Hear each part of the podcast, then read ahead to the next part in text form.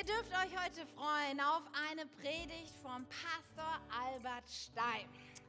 Und er ist heute hier mit seiner großartigen Frau Tanja und wir freuen uns sehr, dass sie sich heute Zeit genommen haben, hier hinzukommen. Sie hatten nicht so eine weite Anreise, denn eigentlich sie kommen aus Hannover. Äh, Pastor Albert ist leitender Pastor der Elim Hannover. Und wir sind mit der Kirche, das habe ich auch im ersten Gottesdienst schon gesagt, ja historisch stark verbunden, weil diese Kirche würde nicht existieren, hätten nicht damals vor, ich glaube 1993, gibt es irgendjemand, der das weiß? Tim, 93? Ach, der passt gar nicht auf, was ich sage, aber egal. Ähm, hier, ähm, haben Leute aus der Elim Hannover die damals Freie Christengemeinde Wunstorf gegründet. Wir hatten auch das Elim noch eine Zeit lang Freie Christengemeinde Elim Wunsdorf? Ich weiß nicht. Wir hatten es auch mal eine Zeit lang im Namen. Irgendwann ist das weggefallen, weil es einfach zu lang wurde. Mittlerweile heißt es noch K21. Und es ist so cool zu sehen, dass es Kirchen in diesem Land gibt, die schon immer es auf dem Schirm hatten, zu segnen und zu senden und an anderen Orten Kirchen zu bauen. Und das ist ein Herzschlag, den ich auch bei Pastor Albert sehe. Er liebt es, Kirche zu bauen. Ja, in Hannover, aber auch an anderen Orten. Er ist zudem auch die rechte Hand unseres Präses Johannes Justus ja, und, und ist äh, damit auch viel auch beschäftigt mit Dingen, die unserem Bund angehen. Er ist zudem auch in der Regionalleitung von der Region Niedersachsen-Ost, die äh, Tim ja leitet und er arbeitet dort eng auch mit ihm zusammen. Und ist ein Mann, der wirklich eine Menge bewegt im Reich Gottes dabei immer geradlinig, klar, freundlich und leidenschaftlich ist und, das haben wir im ersten Gottesdienst schon erfahren, eine Menge Weisheit hat. Deswegen möchte ich dich ermutigen, dein Herz heute weit aufzumachen und zu sagen, ich möchte alles mitnehmen, was Gott heute durch ihn zu mir sprechen möchte. Deswegen lass uns doch mal gemeinsam aufstehen und ihn hier begrüßen in der K21.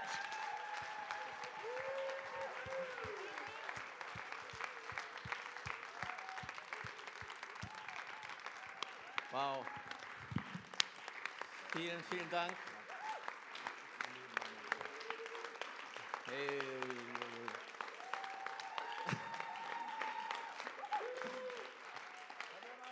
Wow. Dankeschön. Ich weiß nicht, ob ihr es gesehen habt. Ich bin ja fast auf die Bühne geschwebt vor lauter äh, Laudatien. Ähm, ja, wow. Also für mich ist das einfach eine große Freude, hier zu sein. Ähm, wir kennen uns ja mit Tim jetzt ein bisschen intensiver. Ähm, wir, ich bin noch nicht offiziell in der Regionalleitung, also es muss noch alles bestätigt werden, aber wir sind schon auf dem Weg und wir hatten auch so einen Weg, äh, unseren Weg mit Tim. Äh, das hat nicht gleich funktioniert. Wir mussten uns ein bisschen annähern, ich ihn kennenlernen, er mich, aber ich äh, muss einfach sagen, ihr habt einen tollen Pastor und auch Katja, seine Frau. Ich schätze die beiden so sehr und bin dankbar, dass wir uns kennen dürfen und gemeinsam Reich Gottes bauen. Ja, ähm, Ihr habt es wahrscheinlich schon vermutet, es gab schon einen ersten Gottesdienst und das ist bei euch wohl so üblich, dass der Gastsprecher zwei verschiedene Predigten dabei hat. So kann ich euch eigentlich nur ermutigen, wenn ihr die erste verpasst habt, schaut sie nach. Sie baut das ein bisschen vor, was äh, heute passieren wird in der zweiten, aber es baut nicht aufeinander auf. Also wenn ihr im ersten Gottesdienst nicht da wart, überhaupt kein Problem. Wir haben darüber gesprochen, eine richtig gute Nachricht Niederschläge im Leben werden kommen, ob du willst oder nicht. Und die beste Art und Weise, diesen Niederschlägen zu begegnen, ist zu akzeptieren, dass sie kommen werden. Wenn sie kommen, ihnen zu begegnen, ihnen ins Gesicht zu schauen, zu sagen, ich habe gewusst, dass du kommst. Willkommen in meinem Leben. Ich mag dich nicht. Ich stehe nicht auf dich. Du nervst, aber du bist Teil meines Lebens. Ich akzeptiere das. Und dann im dritten Schritt das Ganze auch nachzuarbeiten. Ja, äh, das haben wir am Beispiel von Petrus gemacht, als er seinen tiefsten Niederschlag erlebt hat, und zwar als er seinen Meister und Herrn verraten hat oder geleugnet hat, würde ich besser sagen. Ja, er ist aber aufgestanden, hat das Ganze gut weggesteckt, überlebt und mit dem Wort der Wissenschaft sage ich, das Ding heißt Resilienz, die Fähigkeit wieder aufzustehen. Und was das mit meiner Stoßstange zu tun hat, erfährst du im Video. Hier jetzt im zweiten Teil oder in der Predigt jetzt im zweiten Gottesdienst möchte ich gerne ein bisschen tiefer gehen und sagen, wie sieht das denn genau aus? Wie kann ich mich darauf vorbereiten? Wie kann ich eine Basis, ein Umfeld schaffen, das mich trägt, wenn diese Niederschläge kommen? Was kann ich tun, um möglichst gut durch diese Zeit im Leben zu kommen? Und ich habe dabei an ein Stehaufmännchen gedacht. Ja, Stehaufmännchen kennt ihr? Ich habe dann lange gesucht, äh, um das zu veranschaulichen, habe gegoogelt, dann kam ich auf so kleine Stehaufmännchen und dachte, boah, auf der Bühne ist ein bisschen schwach, ne? ist keine gute Illustration. Und dann habe ich das hier gefunden. Ich habe gelesen, es ist ein Boxsack, du bläst das Ding auf und das hat die Fähigkeit, wenn du das Ding niederschlägst, wieder aufzustehen. Super, habe ich mir gleich bestellt. Aufgeblasen zu Hause und dachte, wow, also das steht ja nicht mal. Irgendwie war ich schon leicht enttäuscht, dachte ich, okay, vielleicht muss man fest draufschlagen, dann wird es besser. Dann habe ich das gemacht, aufgeblasen, draufgeschlagen und wie Sie sehen, sehen Sie nichts. Ich war schon kurz davor, mich aufzuregen. Das gibt auch, Albert, äh, du bist auf was reingefallen. Macht doch gar keinen Sinn. Wie kann so ein Ding wieder aufstehen? Ist doch nur Luft drin. Und ich war schon kurz davor, mich richtig aufzuregen und dann kam mir eine geniale Idee. Lies doch mal in der Gebrauchsanweisung. Also, wenn ihr eine Weisheit heute mitnehmen möchtet, das wäre so ein Ding zum Aufschreiben. Und dann habe ich gelesen und tatsächlich, hier gibt es noch eine zweite Kammer hier unten. Und laut Gebrauchsanweisung muss diese Kammer mit Wasser oder mit Sand gefüllt werden. Ah, dachte ich mir, na klar, das braucht eine gute, eine feste Basis. Und so ist es im Leben. Wenn du keine feste Basis hast, wird dich jeder Wind, jeder Sturm umhauen und du bleibst liegen. Was ihr heute schon mit nach Hause nehmen könnt, das ist nicht euer Leben. Das seid nicht ihr. Ja, und damit ich jetzt nicht äh, Wasser holen muss und so weiter, habe ich mir noch ein zweites Ding bestellt. Gib doch mal diesem äh, hübschen, großen jungen Mann einen Applaus. Dankeschön. Yes. Und tada, das Ding steht. Wollen wir es testen? Ja. Okay. Das Leben bringt immer Verletzungen, Tiefschläge, Niederschläge mit sich. Und wenn das dich trifft, dann reagierst du so. Uh.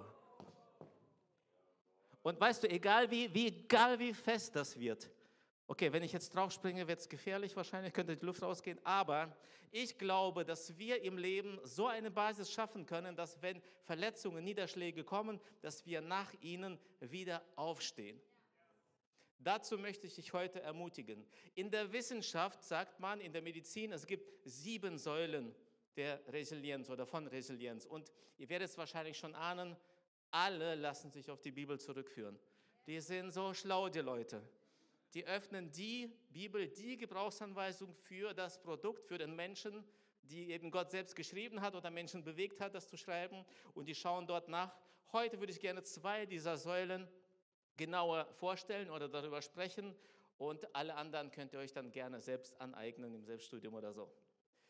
Das erste oder die erste Säule, um ein gutes Fundament zu haben, damit du mit Niederschlägen und Verletzungen gut umgehen kannst und wieder zurück gehst, wieder aufstehst, ist, baue ein gutes Beziehungsnetzwerk. Ich habe gehört, ihr hattet vor kurzem einen Gastsprecher, der auch über Gemeinschaft gesprochen hat, dachte ich, okay, ich ergänze etwas. Ja, das ist ja spannend. Ne? Also es stand schon fest, was ich hier predigen will und dann dachte ich, okay, jetzt doch ändern, aber nein, das ist eine gute Ergänzung und ich glaube, dass es Gott auch so geführt hat. Ich fange an mit einem Beispiel, Vielleicht kennt jemand diesen Mann, der heißt Henry Nouwen. Henry Nouwen war ein, Welt oder ein weltbekannter Priester und Psychologe und hat sich nach vielen Jahren der Arbeit an Universitäten eine Auszeit genommen. Irgendwann einmal braucht das jeder so ein bisschen. Ne? Heute hat, das hat mir so gefallen, was Katja heute gemacht hat. Sagt, okay, wir machen Sonntag für Sonntag, jeden Sonntag und jetzt mal Stopp. Das ist jetzt keine Routine, jetzt gehen wir bewusst daran. Und dieser Mann hat so eine Situation erlebt, er sagte, okay, ich will meine Auszeit nehmen. Und er ist für ein halbes Jahr in eine Wohngemeinschaft mit geistig behinderten Menschen gezogen. Ein hochbegabter, intellektueller Mensch, der weltweit Ansehen hat, der für seine Vorträge, für seine Bücher und die vielen geistigen und geistlichen Einsichten geliebt wurde, kam jetzt in eine Gesellschaft, in der es niemanden mehr interessierte. All das, was er hatte, seine Weisheit, seine Fähigkeiten, waren hier in dem Fall bei den Menschen, mit denen er lebte, gar nicht mehr gefragt. Und er erlebte eine Sinnkrise. Alles brach zusammen. Seine Selbsteinschätzung, sein Selbstwertgefühl, sein Bild von sich ähm, ist verschwunden. Das Gefühl, geliebt, gehalten, gebraucht zu werden, war auf einmal nicht mehr da. Und es fühlte sich so schlimm an, dass er nicht mal Hoffnung auf Heilung hatte. Das hat er später dann notiert.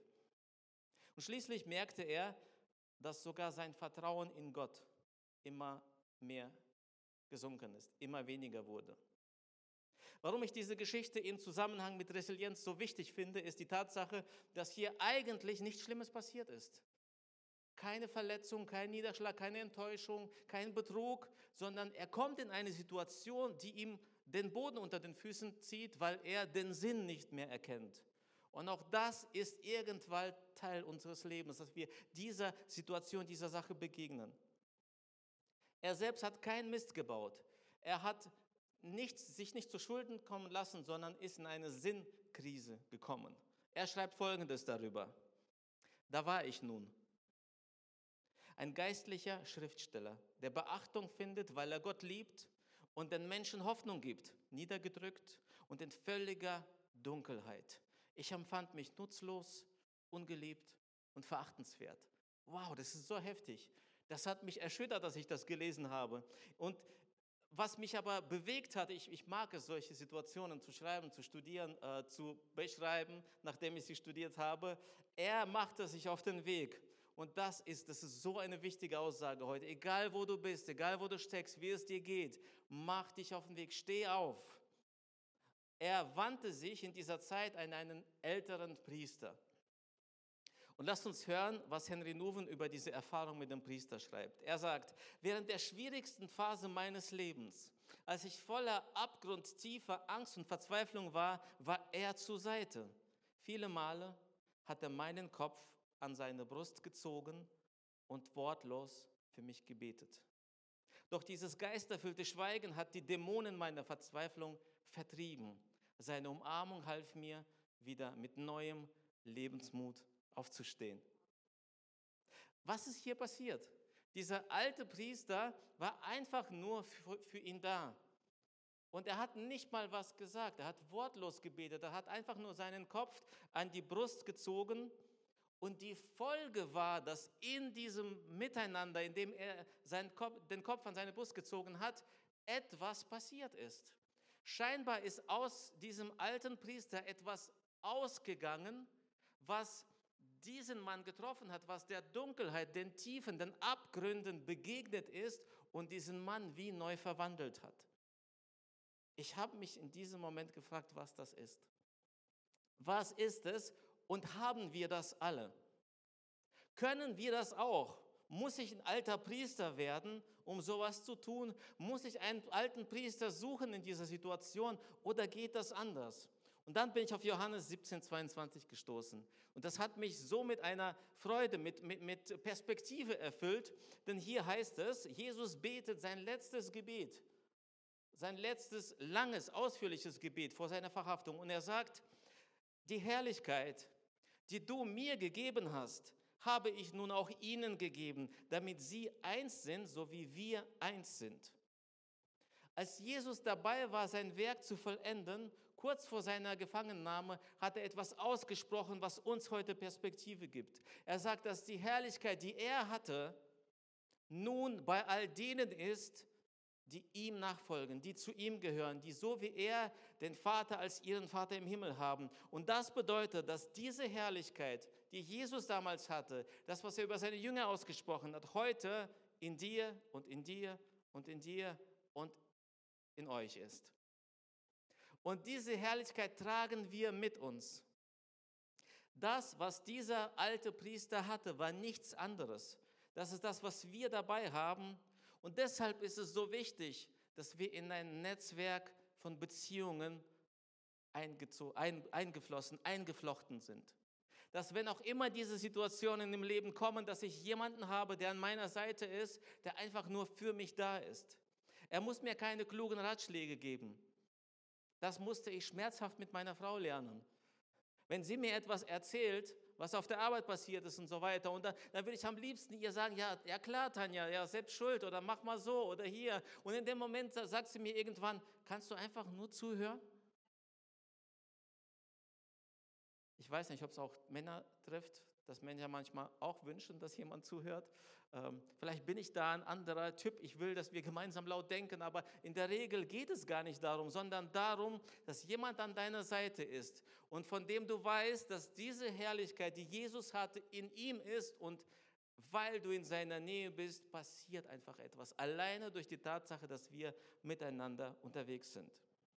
Übrigens war das von Anfang an die Strategie Jesu beim Thema Bau des Reiches Gottes.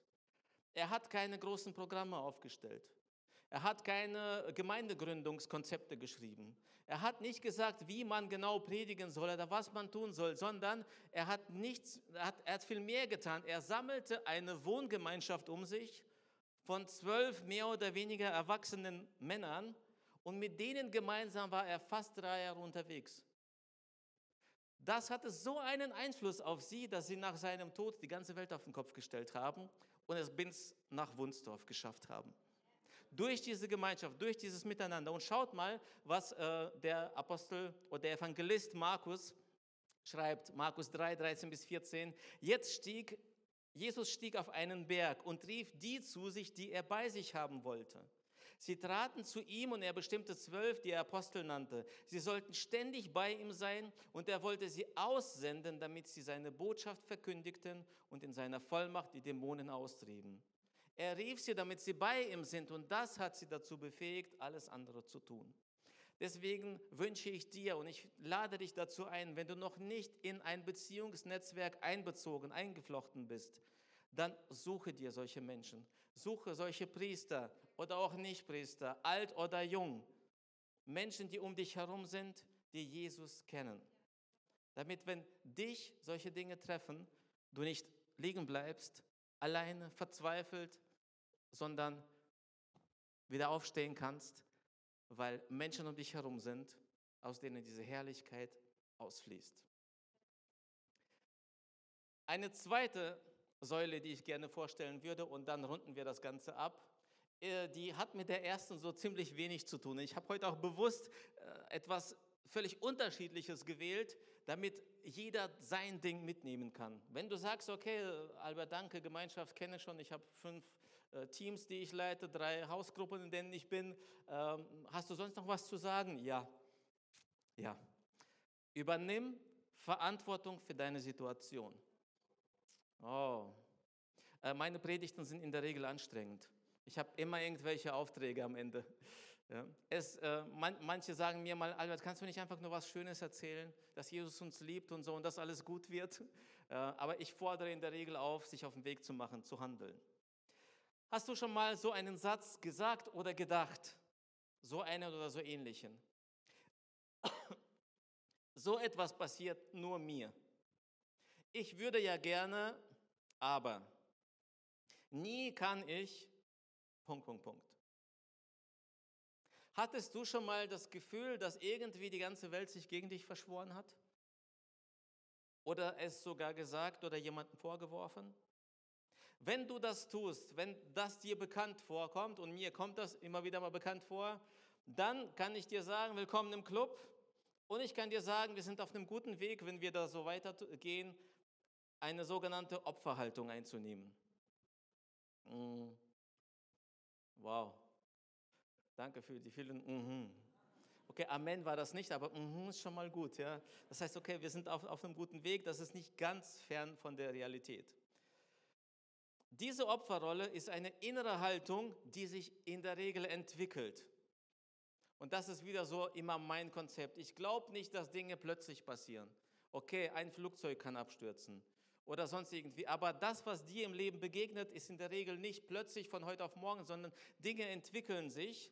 Und jetzt kommt das Schlimmste eigentlich. Die Erfahrungen, die wir dabei machen, die bei diesen Kleinigkeiten, die immer wieder eins zum anderen dazukommen, äh, diese Erfahrungen bewirken, dass wir ein gewisses Muster entwickeln, ein Verhalten, äh, dass wir Denkweisen entwickeln. Machen wir ein paar Beispiele. Ist jemand von euch in einem Team? Sagen wir mal beruflich oder hier in der K21 oder privat irgendwie. Wow, viele. Hammer, Hammer Mitarbeiterquote. Tim, Katja, wie macht ihr das? Okay. Stell dir vor, du nimmst regelmäßig an Teammeetings teil. Und äh, bei diesen Teammeetings trägst du jedes Mal was dazu bei und hast eine Idee oder einen Vorschlag. Und jedes Mal, wenn du was vorschlägst, reagiert der Leiter oder die Mitarbeiter so, dass sie das so ziemlich ignorieren. Irgendwie, ach komm, dann lassen mal, lass mal reden und so. Dein Beitrag wird nicht berücksichtigt. Also ich sage nicht, dass es hier so ist, also das ist wirklich äh, imaginär jetzt. Wir stellen uns das vor, als wäre es so. Vermutlich wird es dazu führen, dass du irgendwann einmal keine Lust mehr hast, Beiträge zu bringen, Ideen zu bringen, weil du eine, einen Glaubenssatz entwickelst, auf mich will eh keiner hören. Ich interessiere niemanden. Was ich sage, zählt nicht. Und je mehr du solche Erfahrungen machst, desto mehr festigt sich diese Haltung in dir. Desto mehr wirst du glauben, so bin ich, ich habe nichts zu sagen, es bedeutet nichts. Oder noch schlimmer, du wirst sagen, keiner versteht mich. Die anderen sind schuld. Ich würde ja gerne, aber die lassen mich nicht. Keiner mag mich, keiner schätzt mich. Und das, was du jetzt gerade machst, das nennt man erlernte Hilflosigkeit da entwickelt sich was. Aus Erfahrung merkst du, du bist nur noch Opfer deiner Umstände. Eigentlich bist du ein Auserwählter, du hast eigentlich einen Auftrag, eigentlich hast du eine Mission, aber die anderen sind schuld. Wenn wir in diesen Modus der Opferrolle fallen, dann werden wir passiv. Wir haben keine Lust. Je mehr wir uns zurückziehen, desto mehr äh, Anstrengung braucht es, um da wieder rauszukommen, äh, um nach dem Niederschlag wieder aufzustehen. Und deswegen neigen wir eher dazu zu sagen, ich habe das eh gewusst. Ich habe gewusst, dass mich das trifft. Ist kein Wunder. Ich habe doch gesagt, ich wusste, dass das kommt. Das wird nie besser. Und die ganze Energie, die noch übrig ist, verwenden wir eher darauf, uns selbst zu zeigen, ah, wie schlimm die Situation ist. Deshalb habe ich jetzt einen Satz für dich. Wenn du dich ein bisschen darin wiedergefunden hast oder sagst, ah, es könnte in die Richtung gehen und ich habe so ein paar Dinge erlebt. Das, ich weiß nicht, ob es eingeblendet wird oder äh, wenn nicht, schreib es mit. Wenn du anderen Menschen oder Umständen die Verantwortung für deinen Zustand gibst, dann gibst du ihnen auch das Recht, über deinen Zustand zu entscheiden. Wenn du anderen Menschen die Verantwortung für deinen Zustand gibst, dann gibst du ihnen das Recht, über deinen Zustand zu entscheiden. Und willst du das wirklich? Also ich nicht. Ich will nicht, dass andere über mich entscheiden. Über meinen Zustand, über mein Selbstwertgefühl, über mein Wohlgefinden. Ein Zitat von Kesslin Casey lautet, Schmerz ist unvermeidlich, Leiden ist freiwillig. Unvermeidlich, wird immer wieder passieren. Aber das Leiden ist freiwillig. Ähm, Ihr habt ja schon gehört, dass ich Assistent des Präses bin mit einer halben Stelle, also ich bin halbtags leitender Pastor. Und ähm, ich würde mal sagen, wir sind beide starke Charaktere. Sowohl Johannes als auch ich. Also beide wissen ungefähr, was sie wollen. Und manchmal prallen diese Welten halt aufeinander. Und ähm, man hat mich auch gewarnt. Du willst, du willst zu Johannes, du bist ein Dickschädel. Über ihn, das sage ich nicht ihr werdet euch die Köpfe einschlagen, aber wir sind jetzt fünf Jahre miteinander unterwegs und ich habe selten so eine harmonische Beziehung erlebt. Zweimal gab es Situationen, wo ich mich verletzt fühlte. Und jetzt kommt es. Ich hätte so gerne einfach nur die Zeit gehabt zum Schmollen. Aber Johannes ist so ein Typ, ich weiß nicht, wie er das macht, was Gott mit ihm macht. Er ahnt es einfach. Und dann ruft er mich an und sagt, Albert, wie geht's dir? Und sagt, Johannes, lass mich doch mal ein bisschen. Sagt er, nein, erzähl, was ist los? Was ist in dir passiert? Ah, okay, ja, das und das und das. Sagt er, oh, das tut mir leid. Das habe ich nicht so gemeint, das wollte ich nicht und so weiter. Und ich hätte da gerne einfach nur ein bisschen geschmollt. Ist das überhaupt richtig grammatikalisch? Ja, ja. Deswegen Schmerz ist unvermeidlich, aber Leiden ist freiwillig. Und jetzt kommt die Frage der Fragen. Jo, okay, Albert, was jetzt? Wie komme ich denn da raus? Wie komme ich aus dieser Opferrolle raus? Wir haben ja darüber gesprochen, dass es in der Regel Kleinigkeiten sind, die uns dahin bringen. Nach und nach Erfahrungen, die wir immer wieder machen. Und deswegen ist der Weg daraus welcher? Genau der gleiche. Neue Erfahrungen machen. Kleinigkeiten, lernen zu sehen, dass gute Dinge passieren und sie wahrzunehmen. Es gibt eine gute Geschichte, die ich gerne einfach mal vorlesen möchte. Ein Spezialist für Bewässerungspumpen wurde zu Hilfe gerufen. Er kam zu einer großen Orangenplantage, wo viele Bäume, äh, wo viele Bauern sich zusammengeschlossen haben, um jeder auf seinem Feld Orangenbäume zu pflanzen. Die Bewässerungspumpe, die die Felder versorgte, war ausgefallen. Die Jahreszeit war ungewöhnlich trocken, weshalb bei fast allen Bauern die Bäume anfingen aus Wassermangel abzusterben. Nur bei einem Bauern nicht. Der Pumpenmechaniker fragte den Bauern verwundert, wie kommt es, dass die Bäume deiner Kollegen am Absterben sind, aber deine Bäume dagegen recht gut aussehen? Der Bauer antwortete, diese Bäume könnten noch weitere zwei Wochen ohne Regen auskommen. Schau mal, als die Bäume jung waren, habe ich ihnen oft Wasser vorenthalten. Und diese Not veranlasste sie, ihre Wurzeln auf der Suche nach Feuchtigkeit tiefer in den Boden zu stecken. Jetzt sind meine Bäume die am tiefsten verwurzelten in der Gegend. Während andere von der Sonne verbrannt werden, finden diese in größerer Tiefe Feuchtigkeit. Was hat er also gemacht? Keine heftigen Dinge, sondern ein paar Kleinigkeiten. Als die Bäume klein waren, hat er ihnen ein bisschen Wasser vor, äh, vorenthalten. Und dadurch haben sie sich tiefer in die Erde gegraben und stehen jetzt besser da als alle anderen. Ich glaube, dass das ein Prinzip ist, das uns hilft, aus Denkweisen, aus Glaubenssätzen, die negativ sind, rauszukommen, indem wir kleine Dinge anfangen zu tun. Ich erwische mich immer wieder dabei, dass ich mich aufrege, wenn mir jemand die Vorfahrt nimmt. Wenn jemand auch hier ist, der das so geht, könnt ihr auch irgendwie Ja sagen oder Amen oder mhm. Oder ich bin viel mit der Bahn unterwegs, äh, manchmal ist es knapp und ich weiß ganz genau, 18.09 Uhr fährt die Bahn, es ist 18.08 Uhr, ich bin schon im Bahnhof, ich gebe Gas, die Bahn steht noch, ich freue mich, laufe hoch, die Treppe hoch, will in diesem Moment auf den Knopf drücken und die Bahn fährt los. Es war eigentlich noch zehn Sekunden hatte ich, nach meiner Uhr. Und ich merke, wie ich in diesem Moment mich am liebsten aufregen würde und den Fahrer der Bahn beschreiben, wie ich ihn wahrnehme. Und dann habe ich mir Folgendes bewusst gemacht. Weder der, der mir die Vorfahrt genommen hat, noch der Bahnfahrer werden wahrscheinlich je wieder mit mir zu tun haben. Also der Bahnfahrer vielleicht, der Lokführer, aber der, der mir die Vorfahrt genommen hat, er fährt weg und ich werde ihm wahrscheinlich nie wieder begegnen. Zweitens, ich werde ihn nie zurückholen können, dass er mir doch die Vorfahrt gibt. Die Bahn wird auch nicht zurückkommen. Ich muss eine halbe Stunde später nochmal fahren.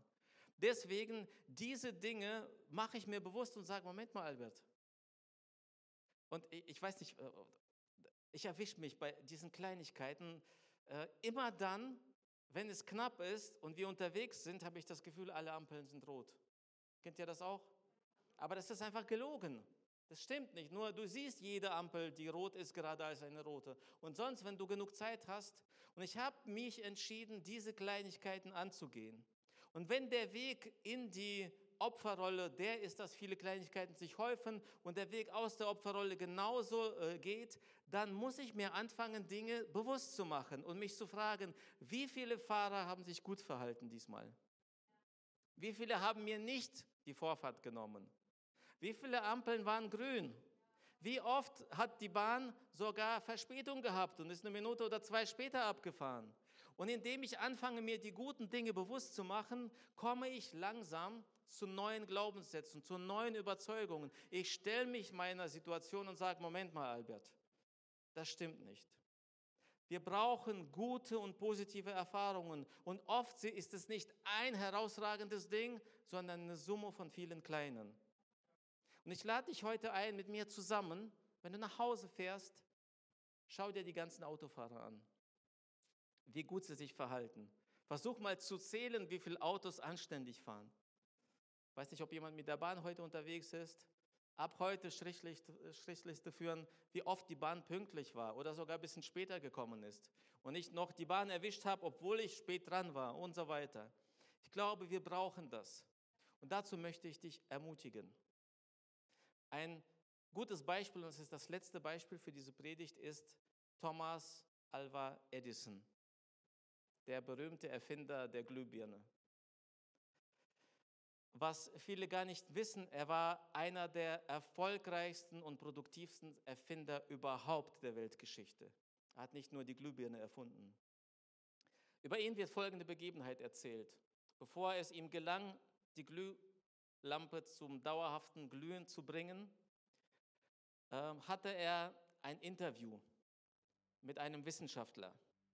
Und dieser Wissenschaftler kam rein, führte ein Interview mit ihm und sah, dass da irgendwie über 1000 durchgeglühte Drähte da lagen.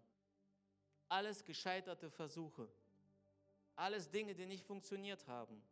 Und dieser Wissenschaftler und Journalist fragte Edison dann, ist das nicht deprimierend, so viele Rückschläge zu haben?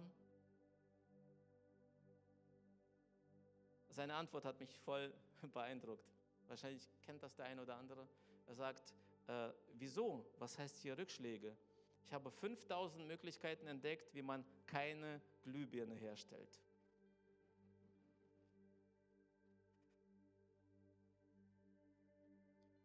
Damit wir mit Rückschlägen und Niederschlägen im Leben gut umgehen können und wieder aufstehen, brauchen wir eine gute Basis. Und manchmal geht einem echt die Luft aus, wie diesem Ding jetzt gerade, das kriegt schon ein. Aber egal wie, weil die Basis stimmt, kommt es immer wieder hoch. Wir brauchen eine gute Basis im Leben. Und zu einer guten Basis gehört, haben wir heute besprochen, ein gutes Beziehungsnetzwerk, wo du eingebunden bist, wo du Menschen an deiner Seite hast, die im Notfall einfach deinen Kopf an ihre Brust drücken. Und zu einer guten Basis gehört, dass du dich dem stellst, was da ist und Verantwortung für deine Situation übernimmst. Dass du nicht meckerst, nicht liegen bleibst, nicht etwas entwickelst, das dir sagt, ist es richtig? Ja, du hast keine Chance, du bist verletzt, lass das, die anderen sind schuld, sondern dich dem stellst und anfängst, die guten Dinge zu zählen, die guten Erfahrungen zu sammeln. Und jetzt könnten wir sagen, okay, das hört sich alles so an wie bei den ganzen Rednern da. Ja, das sind so Prinzipien, die hätte auch irgendein Wissenschaftler, Mediziner oder ähm, Motivational Speaker sagen können. Ja, und die Prinzipien funktionieren, nur sie wissen nicht warum. Das, worüber ich heute gesprochen habe, sind göttliche Prinzipien, weil Gott den Menschen gemacht hat, weil Gott das in uns hineingelegt hat. Und deswegen möchte ich dich heute nicht dazu einladen, jetzt zu sagen, okay, ich mache jetzt das und das und das im Leben anders und dann wird alles gut. Äh, ich möchte dich mit jemandem bekannt machen, wenn du es noch nicht kennst. Das ist dein Hersteller, dein Schöpfer, das ist Jesus. Für die, die Jesus schon kennen, ist es heute nicht nur eine Motivation, einfach was zu tun, sondern zu sagen, Jesus, ich schaffe das, weil du an meiner Seite bist. Das funktioniert, weil das dein Prinzip ist. Ich nehme es heute an, weil ich dir vertraue, weil ich dich liebe und weil ich weiß, dass du mich liebst. Und so möchte ich dich jetzt einladen, vielleicht kannst du einfach die Augen schließen oder nach unten gucken. Wenn du sagst, ja, es, es betrifft mich, ich bin derjenige, ich würde gerne ein Beziehungsnetzwerk aufbauen. Ich möchte mich mit anderen Menschen verbinden. Ich will, dass Menschen für mich da sind und ich will für sie da sein. Oder wenn du sagst, ich habe mich oft nicht dem gestellt, was mir begegnet ist. Ich habe eher eine Opfermentalität eingenommen. Ich habe eher gesagt, das geht nie gut, ich kann nichts dafür, die anderen sind das.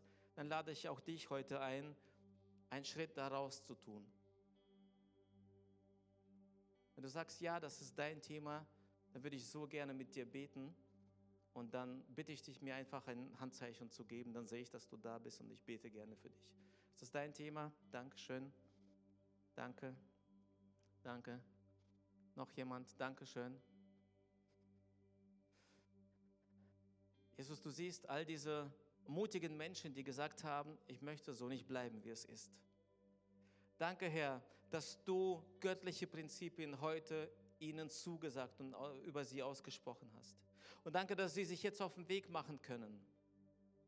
Es muss nicht aus ihrer eigenen Kraft sein. Danke, dass sie dich jetzt erleben dürfen. Ich bete, Heiliger Geist, dass du ihre Herzen jetzt berührst und dass sie erfüllt sind von dieser Überzeugung, von diesem Glauben. Es geht was. Ich kann was daran ändern. Ich muss da nicht bleiben. Danke, Jesus. Danke, Heiliger Geist, dass du ihnen zur Seite stehst, dass du sie stärkst und mit ihnen gehst durch dieses Leben und dass sie bald erleben dürfen, wie ihre Situation, wie ihre Wahrnehmung, wie ihr Leben und ihre Perspektive sich ändern. Ich segne sie in deinem Namen. Und ich würde gerne auch dir eine Einladung aussprechen, wenn du heute da bist und du sagst, ja, irgendwie hört sich das alles interessant an. Das spricht mich auch an. Vielleicht hast du sogar das Gefühl, dass wir irgendwie alles über dich herausgefunden haben. Das ist genau dein Leben, genau dein Thema. Ähm, ich möchte dir sagen, ich weiß es nicht, aber ich kenne jemanden, der dich kennt der weiß, wie es dir geht, der weiß, was du durchmachst, das ist Jesus Christus. Er hat selbst einen Zerbruch erlebt, Niederschlag. Er wurde gekreuzigt, er ist gestorben, damit er all das auf sich nimmt, was uns Menschen hätte treffen müssen. Jede Schuld, jede Verurteilung, jeden Schmerz, jede Enttäuschung hat er getragen, damit du heute durch eine Beziehung zu ihm neu anfangen kannst. Und wenn du ihn noch nicht kennst, würde ich dich so gerne mit ihm bekannt machen, indem ich mit dir gemeinsam bete. Du kannst heute sagen, Jesus, ich will dich kennenlernen. Ich will diese Prinzipien, von denen ich gehört habe, die deine sind, in meinem Leben anwenden. Ich will mit dir neu anfangen. Dann ist heute dein Tag. Dann bete ich und die ganze Gemeinde gerne mit dir. Wenn du da bist, dann lass mich einfach kurz deine Hand sehen und wir beten für dich. Bist du heute da? Dann gib mir gerne deine Hand. Das ist dein Tag heute, dein Moment. Dankeschön. Ist noch jemand da? Komm, trau dich, sei mutig. Ja. Du kannst es natürlich zwischen dir und Jesus ausmachen, aber wenn wir diesen Weg gemeinsam gehen, stehen so viele Menschen mit dir an deiner Seite. Ich lade dich gerne nochmal ein, gebe nochmal gerne diese Gelegenheit. Bist du heute da? Und ich lade gleichzeitig auch die ein, die mit Jesus schon unterwegs waren, aber es ist etwas dazwischen gekommen. Irgendwie hast du dich von Jesus entfernt. Irgendwie seine, sein, seinen Weg verlassen. Du hast andere Dinge als wichtiger gesehen im Leben, aber du merkst jetzt, dass du wieder zurück musst. Dass es dein Tag ist, der Moment der Umkehr. Wenn du wieder zurück zu Jesus möchtest, zurück auf seinen Weg, dann würde ich auch für dich gerne beten. Bist du heute da? Dann lass mich gerne deine Hand sehen.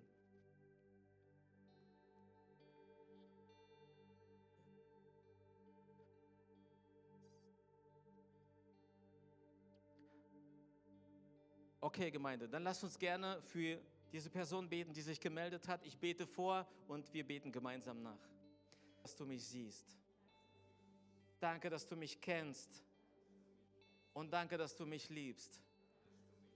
Ich komme jetzt zu dir, so wie ich bin. Mit meiner Schuld, mit meinen Fehlern und mit meinem Schmerzen. Danke, dass du mich annimmst. Danke, dass du mir vergibst. Und danke, dass du mich heilst. Ich bin jetzt dein Kind. Und du bist mein Vater. Du bist mein Gott. Amen. Ja, hey, herzlichen Glückwunsch, wenn du diese